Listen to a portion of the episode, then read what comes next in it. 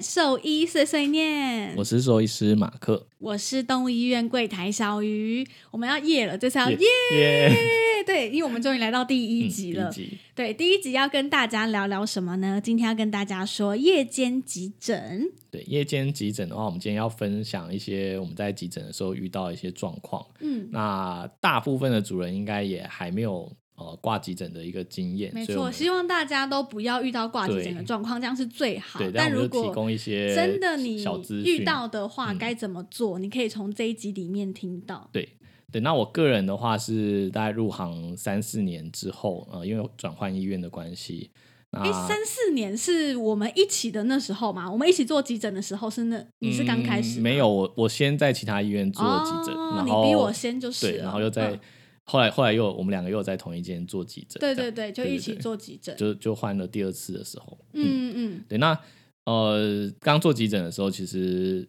呃，通常夜间急诊它人力会有点不足，对，所以嗯。我我刚到那间医院的时候是呃一个医生配一个助理，那那个助理还兼柜台，这样也太这呃够吗？对，但还有另外一个助理是负责住院动物啦，就是他、哦。呃住住院动物他有些有一些状况，需要医生马上处理的时候，他就是赶快通知通知我们嗯去、去做处置，也是啊，因为遇到同时需要急救的 case 好像也不多，很少遇到这种晚上，是还是有对，但这样的状况就是就变三个人可能同时都要都要进行，甚至有时候放生外面了。呃放生客人也有一种情况是连助理都下去做急救，什么情况要这样？就是两两个都同时休克啊，就是哦可能住院动物休克，对对然后对来的状况也很危险。嗯嗯对，还是有这种状况，对，因为就人力不够。那之所以会人力不足的原因，多半是因为呃劳基法的规定，就是嗯，然后夜间的值班啊，它就是一定要薪水要加成，对，它会有一些呃钟点费的加成，所以在人力成本上就会变得比较高。的确是，所以现在好像也是比较都市一点的地方，才大都市才才会有这对个东西。对，有一些乡下的地方可能就比较比较少这种嗯急诊服务，因为这样就蛮辛苦的。毕竟他如果花了这个人力成本，然后开了夜开设夜间门诊，就都没有人没有来人，对，对，他还还是要付出这样的薪资，他就是负担会比较大。的确是，对对对，嗯好，那呃那时候因为人比较少，所以我们通常就是会有会有一些比较嗯重症来的时候，例如说像脾胃扭转，嗯，或者说剖腹产啊这些，就是比较比较急重症的部分，呃人力不够的时候。但还是得硬着头皮做，因为我那时候待的医院是在南部，比较偏南部的地方。嗯嗯，的确那是呃，二十四小时医院更少。对，嗯现在在台北的话，可能二十四小时医院多间，对，但那时候很少，所以以至于说，呃，当下那个情形，我们不去救他，他就没地方去了，对他没有地方去了只能救他了。对我们只能拼拼尽全力去 去保保住他的性命。哎，你要不要跟主人讲一下脾胃扭转是什么？嗯因为我们一定都知道嘛，因为还蛮常见的。但是我觉得应该蛮多主人不知道脾胃扭转。对脾胃扭转的话、哦，它是一个大型犬比较容易发生的疾病。嗯那它的起因啊，都是呃吃饭过后，它有一些胀气的问题，就是嗯吃了饲料啊，或者说我先前遇到比较多是吃豆类的产产哦，品，对，因为他们会产气，对它吃吃很多豆子啊之类的豌豆啊，嗯不管是豌豆还是四季豆，就真有主人这样喂。对，然会有后人喂豌豆跟四季豆给狗有有吃吗？有有，我印象很深，因为就是有做过，就是打开来里面全部都是豆子，对都是好像豆子有哎，我有有印象，我有印象很。多。对，那呃，它一旦胀气了之后啊，嗯它如果又有一些剧烈的运动，或者嗯是呃翻滚啊这类的，嗯呃，它可能就产造成它的胃整个扭转了，嗯在在肚子里面转一圈这样。嗯嗯，那这个转一打圈结嘛，你就前后打结。对对对，它这样转一圈的时候，就是食道啊跟呃幽门这个地方，它都会旋转。对，所以、哦呃，第一个食道旋转了，哦，可以形容像嗯那个糖果，对，糖果两边果包装，左右边包装旋转起来这样子。哦，对，所以它产的气啊就没有办法透过打嗝嗯或者是往下面排气到肠子放屁这样子排除掉，所以它的气全部都聚集在胃里面。像一颗气球一直被充气一对，然后那个食物的那些残渣，呃，就是刚刚讲豆类啊，或对者说谷类的产品，它还在嗯。持续的产气。对，那这个产气的情形就越来越严重，它它就导致呃可能去压迫到一些重要的血管，嗯。对，甚至说跟胃相连的脾脏，就是跟网膜相连的脾脏，它也嗯。跟着扭转了。那血液没有办法通过，血液循环不良，对，那严重一点的话，甚至压到呃重要的大血管的时候，像像后腔的静脉啊、动嗯脉，它可能就有低血压甚至休克的可能。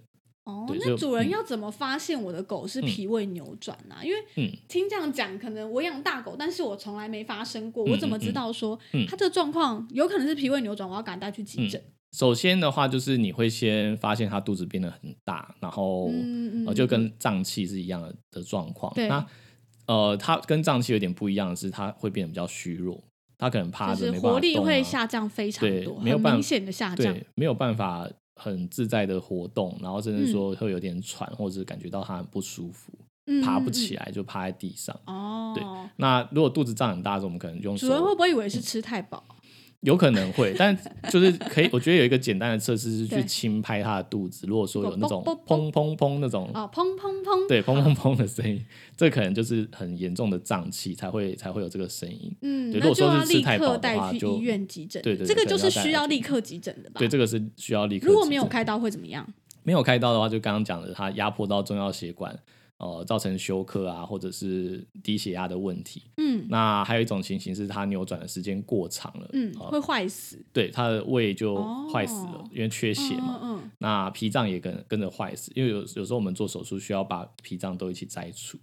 嗯，哦，对所以这基本上如果不做手术，嗯存活的几率应该很低，很低。，对，如果是确定是几乎没有吧？我没有遇过不做手术可以活下来。嗯，没办法，这这没办法。哈对，好，那养大型犬的主人们就要特别注意了。对，，一定要如果有做功课，应该都知道啊。反正就是 饭后尽量减少运动。对剧烈的运动是禁止的，所以就假设下班了之后要带它散步，哦，那通常会建议先散步之后再吃饭。嗯，对，对对，散步再吃饭就没有这个问题。比较没有，因为他吃完就在家里面休息嘛。OK，好，嗯好那这样 OK 啊。对那刚刚有讲到说，就是呃，剖腹产也是一个蛮常见，因为其实嗯动物很喜欢在凌晨或者是半夜的时候对，为生小孩。什么？超奇怪。这这应该是人类也是啊，也很爱在半夜 破水什么的、啊。应该说 动物啦，应该说动物可能本来都有。诶对，人类也是动物。对，我觉得这应该是动物本能的问题，就是在半夜比较安全比较安全，对，因为比较不会有这哦些天敌或者掠掠食性的动物，嗯所以我觉得那个嗯应该是呃本能的反应。对我觉得这个，但是我觉得剖嗯腹产很多主人也不知道什么状况下他是需要嗯到医院紧急剖腹的，通常他可能也是第嗯一次遇到生产在家里。通常通常这个情形啊，都比较常发生在就是他没有做过产检。就是产检，嗯、对产检的话，他可以去知道说，呃，他的胎儿是不是过大，有可能有难产的问题。对对对对对对，所以如果有定期做产产检会比较安全。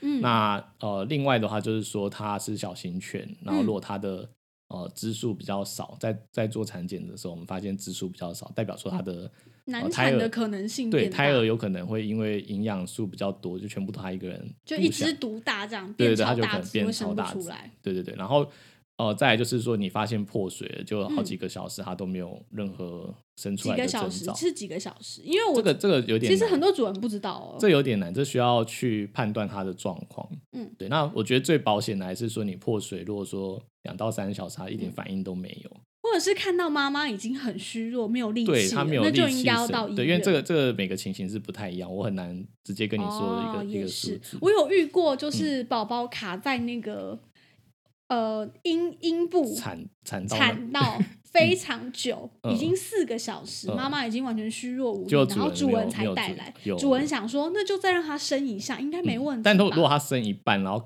对卡其实说实在话，那个时间真的不能太久。真的太久了，所以因为来的时候所以我刚小朋友已刚我刚刚说我没办法讲一个时间，是因为 假设我今天讲两个小时，那但他头卡在那边两个小时，当然不可能。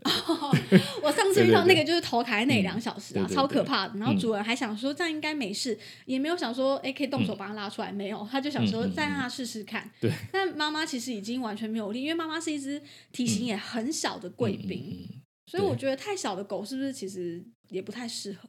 嗯，我觉得产检就真的很重要，哦对，因为它小型犬难产的几率就高，还有一些特殊的宠物，呃，特殊的品种，例如说发豆，哦，它的头版就特别大，那对基本上那个几乎都是要剖腹产的，所以产检先去确认。我觉得如果能够预预计大概什么时候会生，其实我觉得主人也会做好心理对会有心理准备。对啊对，遇到症状也比较知道怎么处理。对对啊诶那我想问一下，因为呃我遇到蛮多主人都是在半夜的时候先打电话过来，嗯。他会问说，呃，例如说我的宠物目前有什么什么什么样的问题，我看它很喘还是怎么样，我现在要不要带去医院啊？嗯，那这个到底要怎么区分？我觉得蛮多主人可能搞不清楚，嗯。他会觉得我到底有没有急到要去嗯。看诊？这个问题哦，他其实在人医啊也是嗯。有这个状况，就是呃，大家都会知道说人挂急诊，呃，要真的比较严重可是的时候才人不一样，他会说：“哎、我真的快痛死了，医生，我真的快不行了。对，但是人也有人也是有很多就是其实小问题，已经没办比如说法说了是不是？他可能只是一个哦小哦擦伤啊，还是什么的，他们就跑去挂急诊，然后到最后也是会被 被网友炮轰说他是浪浪费费医医疗资资源。对，或者说他他去挂急诊，然后嗯别人放置他不理之类，他就开始抱怨。说什么等很久，等了五十分对钟，护，但那个就是因为我们讲的减伤分类，它它它其实被排在不危险的状况，所以它被你都有力气发我了，你怎么会有危险？对啊，对啊，对啊，但这在人也很常见。但我觉得动物跟呃，就是宠物的这一块啊，跟人不一样的是，因对为我们人自己知道自己的严重程度，。对，但是宠物它不会说话，所以主人要去判断，我觉得蛮困难。有没有什么比较简单的方式可以判断？要怎么知道它嗯真的是、哦？现在应该是有生命危险，我要立刻去。应该说有一些啦，就是例如说很喘啊，或者是说、嗯呃舌头黏膜的颜色变得偏紫啊，那个很真的有哦，缺黏膜氧的问题。就是牙龈跟舌头的对颜色，补充一下。对对啊，这个这个个是最准确，的吧，这个是最直接的。对，像心肺方面的问题的话，这个是最常见的。嗯那呃出血啊，就是很严重的出血，那个那个的确也是需要评估。那呃有一种情况是，如果你真的不知道，我觉得打电话其实还是有它的必要性啦，就是没有对办法，真的没办法判断的时候，嗯打电话去医院咨询。因为其嗯实像资历比较深或者是有经验的夜间柜台，其实嗯大部分都可以先过滤掉一些问题，可能可以先问、哦，对动物今天一整天都这样吗？还是说你回家才发现的？目前精神状况好不好？还会嗯吃吗？对，这个可能年都会先问大。？有没有病史？这些我们在电话里其实都会先嗯过滤过。如果我们判断觉得，嗯，他应该是确实是有危险的话，就会请主就会人尽快带来。赶快带来。对啊，有时候呃，可能你们比较常遇到的问题，嗯应该是在电话里面，如果有先告知费用啊、急诊的挂号费，对很常遇到这个状况。嗯，因为不知道现在主人有没有遇过啦。如果你们没有去急诊的话，没有去过急诊，可能不知道。其实现在的宠物医院如果有急诊服务的话，大部分都会有急诊的挂号费跟加成的费用。医疗的加成对，就跟人类是一样的，但是有些主人他在电话里，如果我们一开始当下没有讲清楚的话，他到院才发现这件事，其实有时候嗯就会有纠纷出现。对，有时候会有这个这个对，他可能会觉得说啊，怎么我来你才跟我讲？因为他可能或许费用考量。对不知道这么价钱对他不知道，哦，光是挂号费就要八百块，对，光是挂号费就就要要五五百块，对。我什么都没有做就要先付五百块，哎，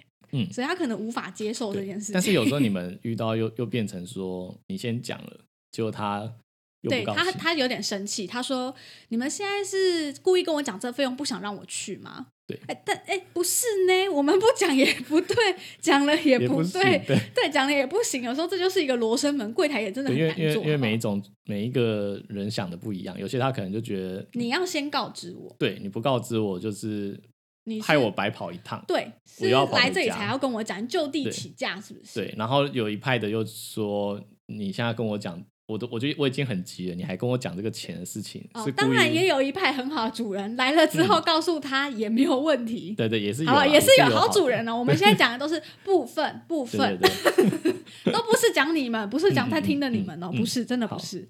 等下那那呃，急诊急诊挂号费跟加成费啊，这个其实也是这几年才有我觉得慢慢慢慢比较普及化，有这个状况。因为对像我自己第一第一次待夜间急诊在南部的时候，一开始是没有收急诊挂号费太，佛心了吧？对，因为毕竟是在台南啊，然后、哦，对啦，人情比较乡味还是比较人情味还是最重要。，对对对，而且也只有那一间吧，就是主人也只能带来你们那里。是啦，但后来就就慢慢随着随着这个时间的推移，现在现在也是有在收也蛮多其他间的吧。对，也是有在收挂号费这样子。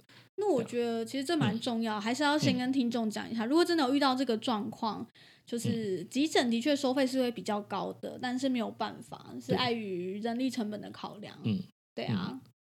那其实蛮多主人都会在来急诊之前嗯看 Google 的评论或者是 Facebook 的评论。嗯，那我知道蛮多主人他是想说来的时候，哦，我看了另外一间医院的评价，觉得不是很嗯好，所以才来你们对，这个有哦，就是因为像像我啊。现在待的医院就不是二十四小时的医院，对，但也还是有嗯嗯很多呃状况比较不稳定或是重症的小朋友，对。那我都会建议主人说，就是要先呃预先查好说附近有哪些急诊的动物医院哦，你是说在养宠物的时候之前，你其实要做好功课，还对他已经有疾病了啦，所以我哦就建议他已经有疾病就要先找应该要先先找好，以防说他哪一天突发有一些特殊的状况。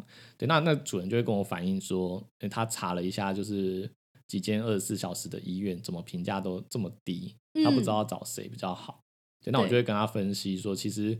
呃，二十四小时夜间的医院啊，大部分的嗯评价都是比较低的。那它原因有有三个哦，第一个嗯是刚刚我讲到说，呃，急诊的费用通常都比较高，对，因为嗯它有一些夜间加成啊，呃，跟急诊挂号费。那那个原因是因为刚刚讲人事成本的问题，对对，所以就会比较高。那第二个是呃，多半送去的二十四小时医院，你先前啊呃主人先前没有去过，对，通所以他都不认识了。对他对医生的信任度是都还完完全没有建立起来的。嗯，嗯嗯，对，那第三个啊，就是因为疾病都是比较严重的才会带去，对啊，甚至有的到到院的时候已经是休克，呃，需要急救的状况了。是那这种状况会呃，不在他的预期之中对吧？我觉得呃，最后的结局可能不一定是好的，有可能急救了之后他还是休克死亡了，对，或者是病况真的很严重，所以一直没有办法稳定下来。嗯，那这时候就搭配前面的这两个呃费用的问题又比我平跟常看的贵这么多，信任度的问题，所以就会衍生出他会觉得说，呃，这医生是不是趁火打劫啊？哦，对对，是不是？的确是是不是在骗我的钱？然后又一直都不好，又弄不好，对，就会有这我都带来三个医院了，怎么还没这三个好问题，然后最后如果结果又不如预期，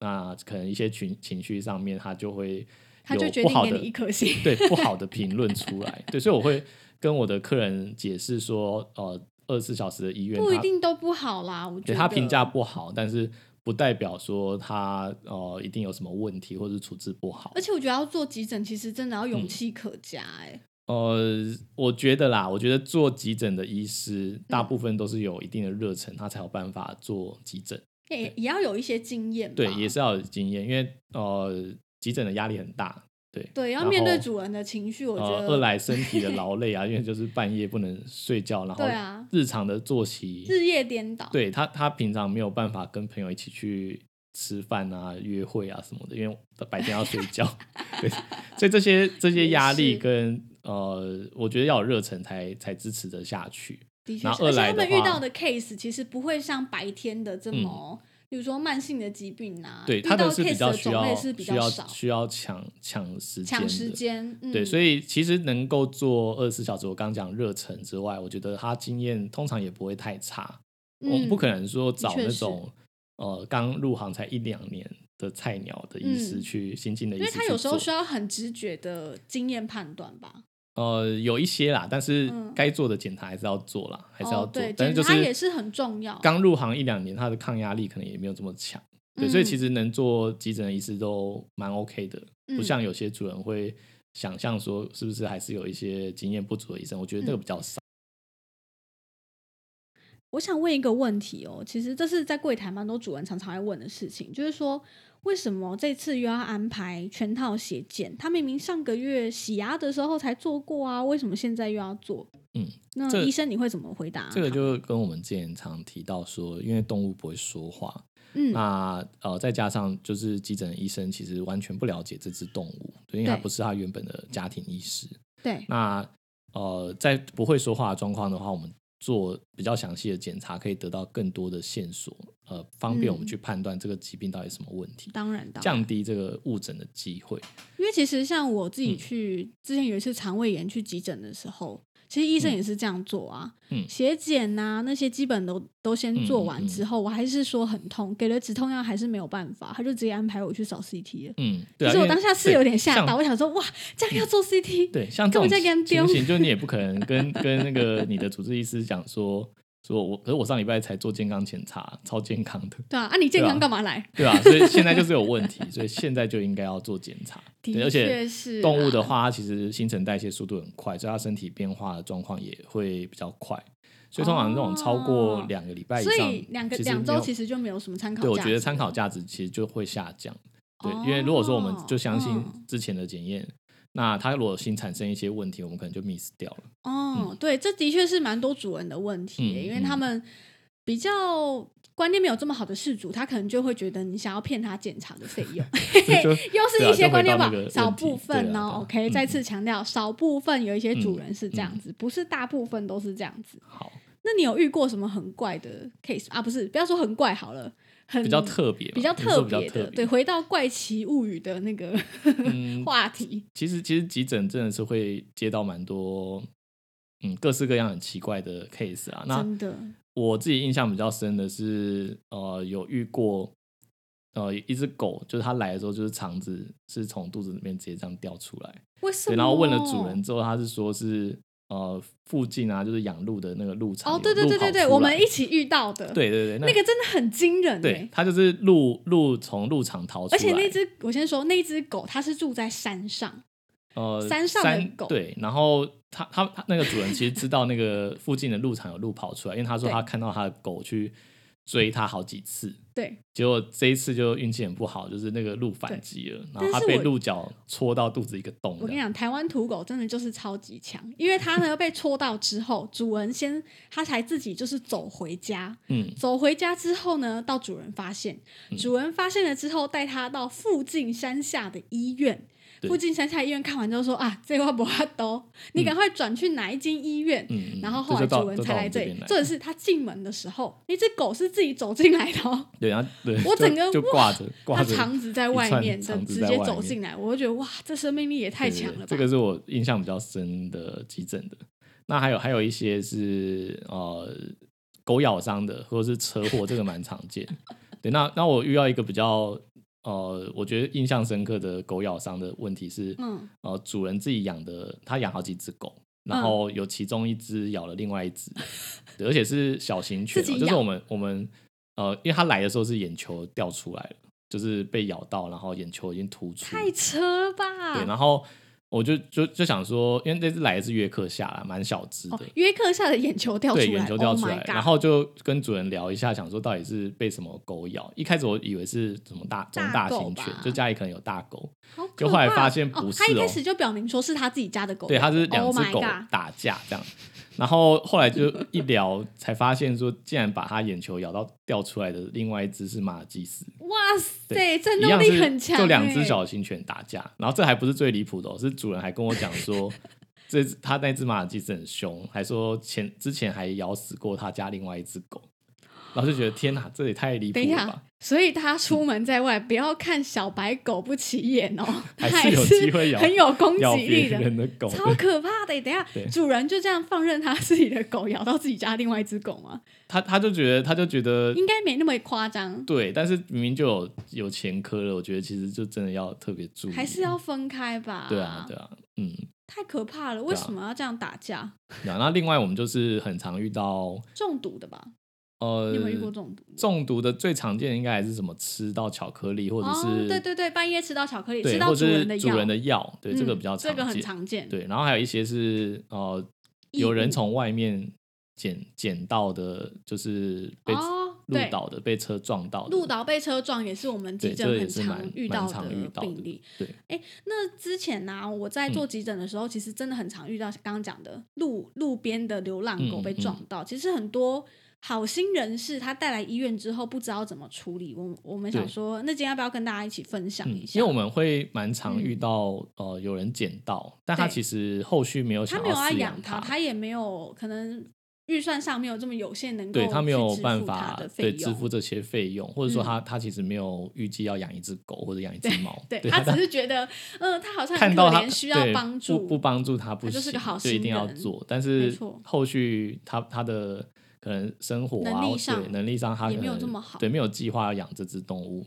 那我觉得像这种的，其实现在很多县市都有做，就是动物急难急难的救助救助。对我觉得蛮好的。对，那个的话，呃，应该说他通通知政府，有点像是政府负担这个费用，然后呃，在急诊的医院做呃初步的处置之后，后续可能会送到就是动保的医院继续做。对对所以我觉得蛮好的。对，然后等等到你只需要通报就好了。对，然后那个费用就是由政府去支出，然后他治疗好了之后，他可能会再找人送养，对，对认养认养这样。其实我觉得蛮好，你不用嗯因为怕在路边看到一只宠物受伤，然后你可能当下还有费用的疑虑，可能我嗯救了它，我这个月可能真的手头会非常紧。其实可以不用太担心这件事情，对哦，我觉得现在政府做的很好啊、我觉得这个还有很多人有一些误解，就是说以为说呃通报了之后，他就是不会受到治疗，直接丢到收容所。其实这是错误的观念，对，因为蛮多主人就会担心。对，他就说哈，可是这样子不就抓他回到收容所，他是不是要被安乐死？对，但其实现在这一块做的还算是不错，就是他还是有真的该做的医疗都有做，真的该做的医疗都有做。对，所以其实不用太担心这件事。嗯嗯嗯哎、说到费用这件事啊，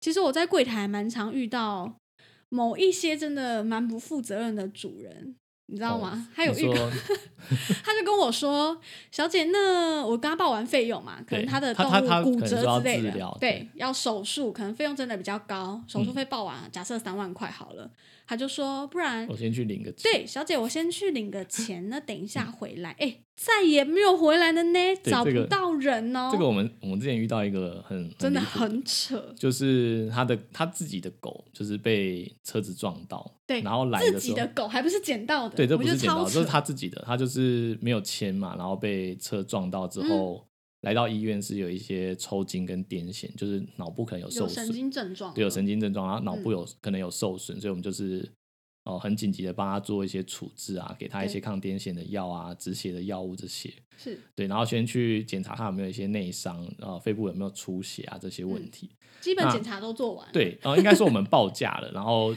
呃，主任也同意做这些检查，对，嗯但他哼说他要去领个钱，领钱，他说我去领个钱，马上回来。就再也没有回来。对然后 呃，我觉得超扯，这这个这个案例有点离谱，就是想要跟大家分享，但大家大家不要学这个这个真的不要学，我觉得这样真的太没良心了。他他他他他就是嗯。借口说要去领钱之后再也没有回来，但他就是一直会用 FB 传讯息或者打电话来问我们他的狗的状况。狗的状况怎么样？对，然后你还有脸呢？就是你这样绕跑，你还有脸问你的狗怎么喽？然后，然后就这样子，呃，因因为我们就知道他的费用没有结清就算，然后有一些同意书好像也没有签完整嘛，对，所以只有住院的同意书，但是有一些治疗相应的的确是，所以真的主人不嗯要一直在急诊的时候抱怨柜台说为什么要签这么多东西，同意书啊，同意书，不然就是一定要要求我结清费用。哎，我们真的很不想资料都不想要对，填，我们真的很不想这样，因为嗯就是有遇到类似这样子的奇主人，怪的主人而且还蛮长的，。但我这个 case 很少这个哦 case 后来更离谱的是，他就一直真的哦、都没有回来看，远端遥控你们对，就是只有打电话来问。那我们知道他因为还没有结清嘛，所以我们就也找一些借口，就是有一些，例如说有一些血检报告啊，或是 X 光检查，就是请他一定要来现场，嗯我们跟他讨论，嗯，呃，状况有没有比较稳定的，是不是应该可以出院啊？这些，对，那主人还是一样，就一直都都不来哦，因为他知道他来就要付钱啊，对，所以他就不来。然后这个这个 case 后来呃呃，因为我们其实同意书上面会写说，他可能满两、哦多久没有来院，还是结清费用？，对，没有结清嗯费用的话，就是、呃，狗狗的处置就是会交由院方来决决定对对，这这是在住院同意书上很常会有的一个项目。是，那呃，本来就是要预防这个这种不付钱，然后也不愿意来办理这些手续的主人，对本来是要应付这个主人的。但对这个主人他很厉害的一点是，呃我们后来打电话跟他说，就是因为你真的太久没有来了，我印象中好像拖了有十天以上吧。嗯，还是两周了，我记得应该有两周，我觉得有对两两周了然后期间我们还是都有帮这只狗做治疗，对治疗都已经好了，它其实到最后已经经好了康复到可以回家没了。错没错，对，但主人还是不愿意来。然后我我们后来就是只好不得已的状况下，只好通知主人说，就是接下来是交给我们处置。那我们处置的方式，呃，应该说我那时候找了一个动保处的学姐，就跟他说这个嗯嗯嗯嗯情形，然后我跟他说我会先暂时送到你们那边去。是对，但是呃，学姐人很好啦，所以她还是有提供她很好的照顾。对那我们的目的是希望主人就是出面把嗯这个问题解结清，对这个问题解决掉，因为对总不可能一直这样放着。对啊，对那太不负责任了吧。后来后来呃通知主人呃这件事情之后，主人他第一件事情就马上跑去动保处，跟动保处收容所那边说他把他的狗领养回家太。不要脸了，哎、我真的要说太不要脸。他说他说他去接他的狗了，然后就学姐就是跟我们讲说，他因为他他也知道这件事情嘛，所以他就是跟那个哦、因为这只狗没有打晶片，所以那个主人也没有办法证明他是他他是他的主人，他只能用等他开放领养的时候再去领养，是不是？还没有还没讲完，就是动动保处的学姐就是请他要先回来我们医院结结完清费用之后，我们会开一个证明给他，让他去把他的狗领回家。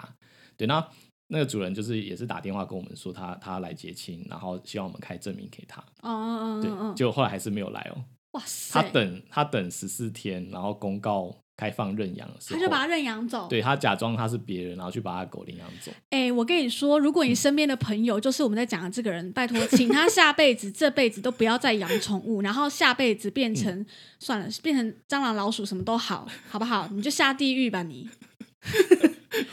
我真的觉得你这样太缺德了，我真的太生气，我没有办法接受这件事情。我听过最生气的是嗯跟我说，为什么？哇，我才刚买来它就生病。啊，狗狗狗呃犬瘟热。嗯，他可能刚买来之类的，然后就嗯。发病了，他就说嗯那算了，我不要了。嗯。我再买一只新的就好了。哎、你们真的很难想象说，真的时不时有这种主人，可能很多主人他会觉得不会啊，狗狗就是我的宝贝，是我的宠物。嗯。你遇到的其他身边的朋友，可能也都是这样子的主人，但其实嗯。我们真的非常常遇到这类型的，你很难想象说他们能这么的不负责任，讲出这种话。嗯。但是说真的，我们也无可奈何。如果说每只宠物我们都要这样救，那嗯。其实对那些认真养宠物，然后乖乖嗯。缴费用的主人是非常不公平的，嗯，对啊，我觉得这样不是很好，嗯。对啊，因为那你养了它，你就是要对它负责嘛，对啊，我觉得就是台湾台湾有一些一些主人啊，就是可能没有做好就是这方面的心理准备，就贸然去养宠物。他可能有、啊有可能他就是逛吧宠物店看到可爱就带回去，然后不知道其实会有这些可能发生的事情，可能发生的他可能觉得不会吧，他可能觉得没那么没有想就是在买的时候，他可能去逛宠物店看到就可爱就买了。我怎么知道我买了之后，哇，他就他就全温热了。嗯我哪知道买的时候都没发病啊？嗯那能怎么办？嗯所以真的就是有这些类似的情况对发生。对，好，那回到回到急诊，就是嗯因为刚刚刚是我分享一些案例嘛，那你有没有嗯遇过在柜台遇到一些主人比较崩溃，或者是很难？我跟你说，崩溃的绝对是常常有，因为毕竟是急诊嘛。我相信人的急诊室应该是这样，时不时有一些崩溃的家属。嗯那在动物院其实也会，嗯我遇过那种一进来哭着爬进来的，嗯是真的。他真的一进来脚软，哦哦，你说因为腿软，因为腿软，嗯因为腿软，他没有办法嗯。接受，就可能家人急急忙忙哦回家发现狗好像心脏病发还怎么样，嗯嗯嗯。然后赶快送来，然后可能妈妈还是谁就来了，这样。我记得是一个太太吧，嗯。她就一进来进门打开门直接下跪，我真的吓傻，我想说嗯。哇怎么跪在地上？那他那他的狗是谁抱着？他的、呃已经有家人先送来了，他是第二个来的，对，他是第二个来他是接到消消息，他一进门就直接啪就跪在地上，然后嗯开始崩溃哭。嗯。例如说，呃，所以你所以你那时候看到，你知道你知道他是里面的，我不知道，我想哦，你以为他怎么都没带宠物，然后突然跪在那边的，对对对，他就这样爬进来，真的是爬哦，嗯。水井里面那种爬出来的那种形式哦，嗯他就这样爬进来，嗯。然后我想说，我说啊，怎么了？怎么了吗？然后就开始哭，还有还有也讲不清楚到底那他谁谁。谁？在哪里，在哪里？嗯。然后我就说哦，等一下，等一下，我带你进去看他，然后我就赶大家进去看，他真的是从头哭到没有办法呼吸。你有遇到哭到昏倒的吗？我有听别的医师说过，真的哭到昏过去。呃，可能可能离开的时候才有可能会。你说哦，对，对当下正要，当当下的我目前是没有。对，然后我有遇过那种可能嗯动物发生的一些意外，嗯是他自己造成的，哦，所以他的自责感非常的深。嗯，他就在那个我们大厅，就是仰天膜拜。你懂那种我知道，抛啊虾那种剧嗯。情，天空杯啊，然后跪在地上，然后就是朝天空一直拜这样子，然后一大早太阳出来的时候，在我大厅打坐。哦，我跟你说他待到早上，待到早上、嗯。打坐，在地上打坐，他就说他要等到狗的状况稳定，他才要回家。他。才回家。但。是你知道，一大早我要交班了，嗯。交班的时候要整理环境什么，在吸地，我就想说，不知道到底是 要继续吸还是要不要避开继续它？吸，还是要避开它？嗯，对，这些就是一些比较崩溃的状况啦。嗯但是我觉得大部分的主人紧张是一定有，焦虑也是一嗯定有，但是。出来整间之后，如果说我们柜台有办法再给他一些比较专业的帮助，比如说给他一些嗯。适当的安抚啊，跟他讲一下哎宠物现在的状状况对其实医生助理都有在帮忙嗯。他了，他现在看起来是嗯。舒服很多，甚至有时候主人没办法进去处理事嘛，我们可以录影拍照给他。哦对啊其实如果我们很明显感受到这个主人是很紧张的话，对，其实我会这样做其实我也会也会跟你们交代啦，就会跟你们说对其实我会进去录个影，跟妈妈说：“哎、妈妈，其实不要太担心，现在状况其实看起来比较稳定了，啊，嗯，所以不用这么紧张。我们稍微缓和一下情绪，等一下医生会出来跟，你讲等状况。检查做完了。其实我觉得这样对主人来说绝对是有帮助的。那在医病关嗯系上，我觉得一定也是有相当程度的进步。嗯，对，我觉得这件事是柜台可以做的，好。对，之前柜台可以做的。那再来的话，我觉得可能可以跟大家聊一下，就是什么样的状况需要挂急诊，因为我们有时候遇到一些比较不那么严重的，像什么剪指甲流血，哦，这个很常对。剪指甲两点进来嗯。说、那个，呃，我刚不小心剪指嗯。甲、流血，我止不住，要怎么嗯。办？对，但但我觉得可能不是每个主人都知道说，其实剪指甲流血不太会造成生命危险啊。对啦，就看到很多但他们血就就看到很多血，他就很紧张啊。那就他可能第一次嗯养宠物，他就整个紧张感都爆发，他可能本人又很怕蛮血，常见的。那要怎么办？嗯，不然就半夜来亲耳朵的啊、哦，对，那个耳朵发炎。你讲到耳朵，我想要一个很也是很离谱的，就是呃，就我那时候挂呃做急夜间急诊的时候，也是凌晨两点多，然后接到那个主人有先打电话来了，他就说他耳朵很他的狗狗耳朵很痒，一直在搔抓，一直甩头，然后都没办法嗯睡觉。嗯那他就就是呃要来要来挂急诊嘛。那呃，如果说我那时候有很多急重症的，我可能会觉得这个没有生命危险，多半我可能会建议就让他回家，对，建议请他明戴天再来。建议他戴头套之类的。哦对，就是先戴头套然后明天早上再挂好。但那天因为我呃手边没有急重症的 case，还蛮空闲的，想说我就吧就举手之劳帮他解决这个问题，大家可能比较好睡觉。嗯对，，那结果主人带来之后啊，就是我我我后来发现他其实只是想要来亲耳朵，就是因为因为我所以他耳朵到底严不严重？蛮。严重的，它其实化脓了。那正常的状态，我们应该要做采样啊，做细菌培养，看有没有细菌还是说它只是酵母菌的感染，还是细菌的感染，这要去理清，然后我们去决定要用什么药物去治疗。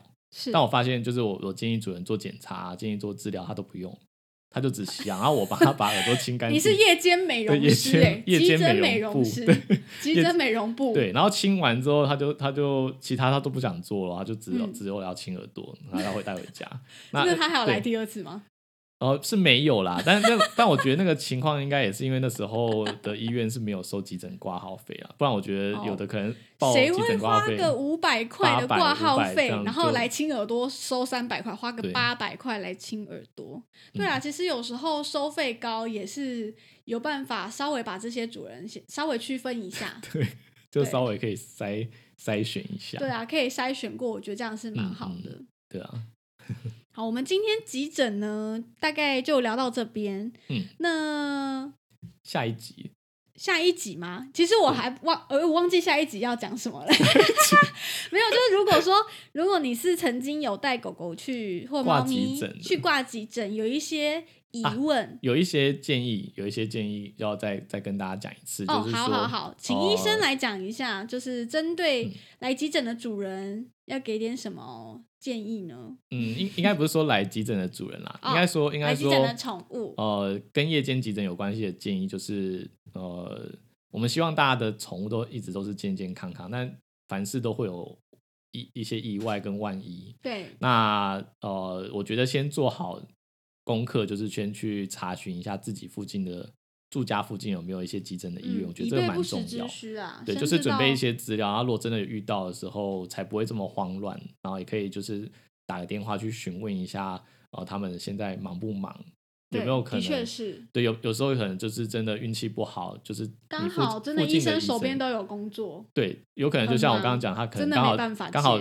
他可能只有一个医生加一个助理，就他现在遇到了脾胃扭转的手术，他也不可能出来帮你。真的，所以先打电话其实有时候我觉得还是有它一个很的必要的对如果是我，就会叫主人提供嗯他其他医院的电话或地址，请他过去。对，或者是自己就先准嗯备两到三家口袋名单。对对对，我觉得这样蛮好的比。较好。离你最近的啦，不一定嗯说，也不是大家都住台北、新北嘛，嗯，离你最近的医院就可以了。对，就是不管外个县县市的，我觉得也可以啦。有一些乡下的地方 真的比较难。真的真的就只能到比较都市，像你比如讲讲说住区了，花东，那真的蛮困难的。对啊，不知道哪一天可是真的会能花比较辛苦。东也会有二十四小时医院，也不一定。搞不好啊，搞不好真的有二十四嗯小时啊好。华东我相信也是蛮多人养宠物的。现在没有啦，现在我据我所知，现在没有二十四小时的医院。只是希望以后就是比较发达之后可能会有这样。嗯，那呃，柜台的话，你有没有什么就是想要跟主人说的，就是要挂急诊的这些主人？嗯，我觉得我可以理解你们很担心、很焦虑的情绪。你说你们是是挂急诊的主人啊？对对对，我要对主人说的话，不是对宠物说的话，嗯嗯就说我可以理解事主们一进医院其实很慌张，但是其实。